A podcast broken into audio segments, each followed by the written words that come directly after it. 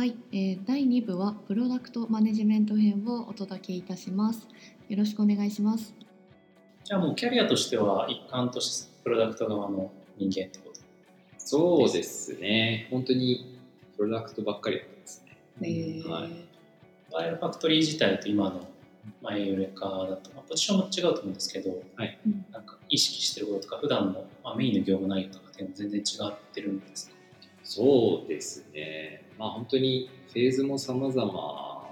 たので、かなり仕事内容自体は結構変わってきている感じはありますかね。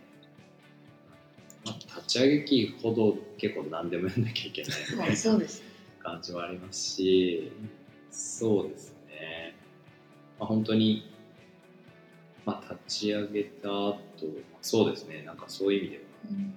は、はい。ちなみに VP プロダクト VPOP はいってなんか役割的にどんな感じ、一般的にはというかなんかエウレカにおいてとかどういう感じになるんですか、ある会社とない会社ありますからね。うんある会社とない会社ありますね。なんかまず、その、そうですね。まあ、CPO とかちょっと最近ね、うん増えてきたりはしてますけど、うちの会社にも CPO が一応いて、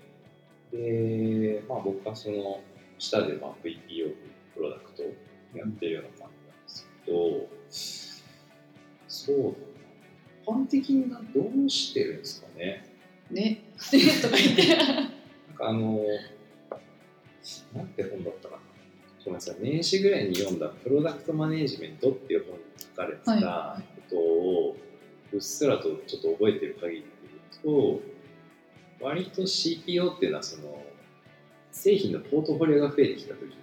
やなんかいろんな種類の製品が増えてきたときに、うん。まあ、それをなんかこう総監督するっていう、まあ、役割を結構求められることが多くて、VPOP は割となんかその一タイトルに対して何かこう、うん。なんか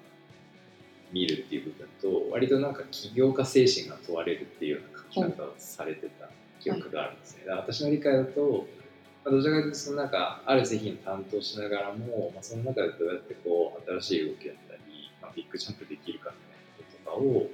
ちょっとこう問われているのかな。えー。理解ですけど、ちょっとそれが正しいかわからないので、はい。僕の単なる想像。あエウレカが実際どうかっていうのはまた、それはまた別なんで、ちょっとそこは言えないんですけど、はいはい、日本だとその、まあ、VPOP とか、まあ、最近 CPO 協会とかありますけど、はいまあ、そういうようななんか役職がメジャーになってきたのって結構最近じゃないですか。うんカナダさんが新卒で入られた頃ってプロダクトマネージャーって言ってる人ってそもそもいなかったです、いなかったですいなかったです。私もなんか意識をし始めたのは、エウレカに入ってきたぐらいだったと思います。モバイルアプリ時代はプロダクトマネージャーって名乗ったこと一切なかったです。はいまあ後からあれはいわゆる PM がまあやるような業務をやってたんだろうっていうところなんですか、おそらくそう。なんです。はい。その辺のなんかトレンドの変化っていうのはどういうところから来てるんですかね？急に PM えなんか私も最近聞くようになった感覚。僕もそうですね、エウレカ入ったタイミングでなんか聞くようになったな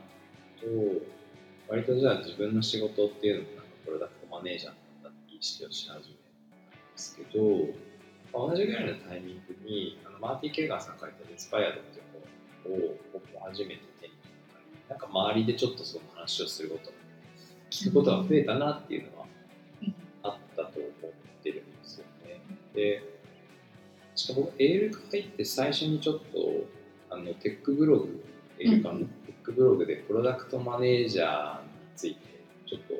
マーティン・ケーガーさんに教わったインスパイアの内容をちょっと自分なりにアレンジして書いた記事があるんですけど、はいそれがハテブで400ぐらいえー、えなんかまさにその自分たちの仕事がプロダクトマネージャーなんだろうとか、えーっと、なんていうんだろ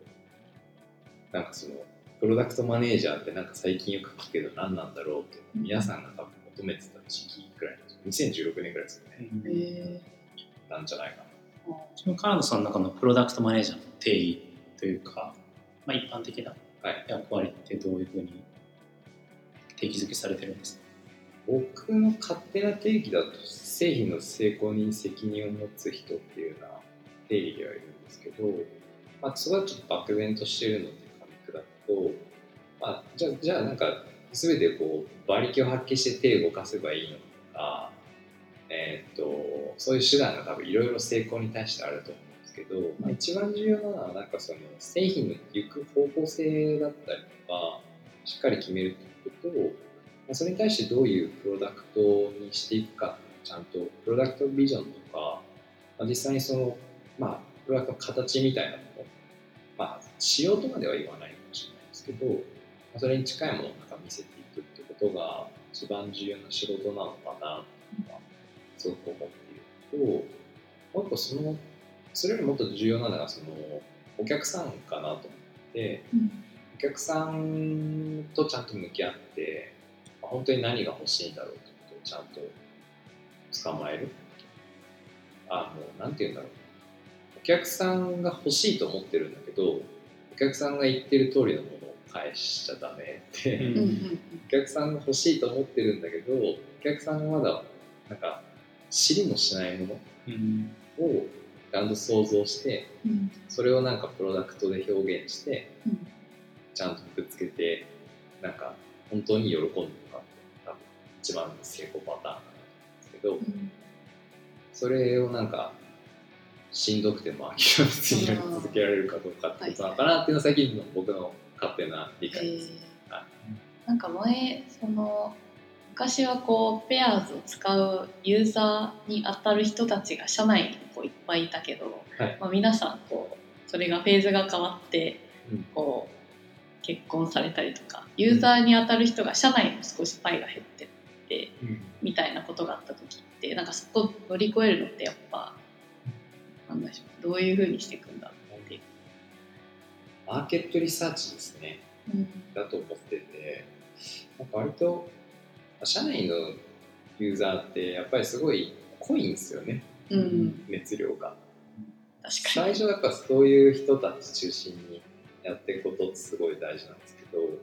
まあ、なんかキャズム的な概念ってあるじゃないですか。一回なんかそのどっかのタイミングで俯瞰することとかうん。その、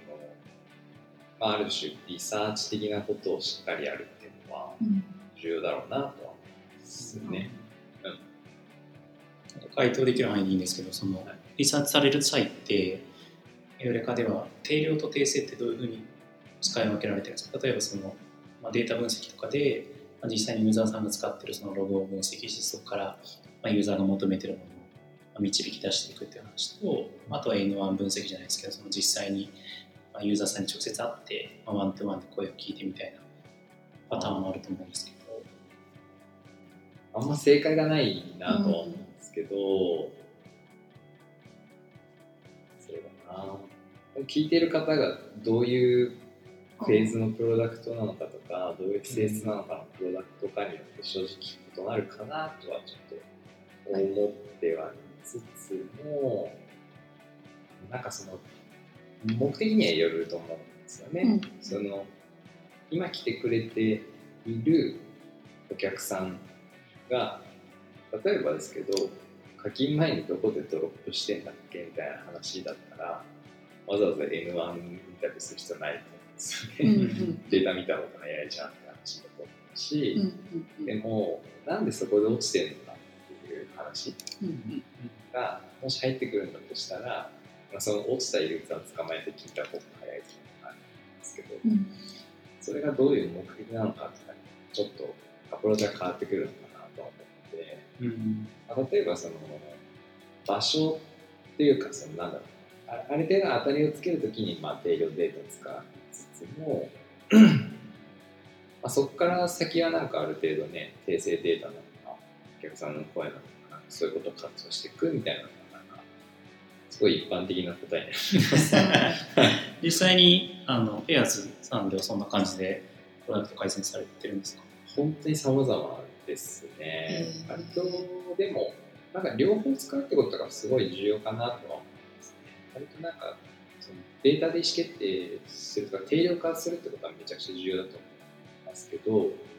なんか定量化しきってしきって最終的に訂正でしか判断できないものが見えてくるみたいなのであるのかなっていうのは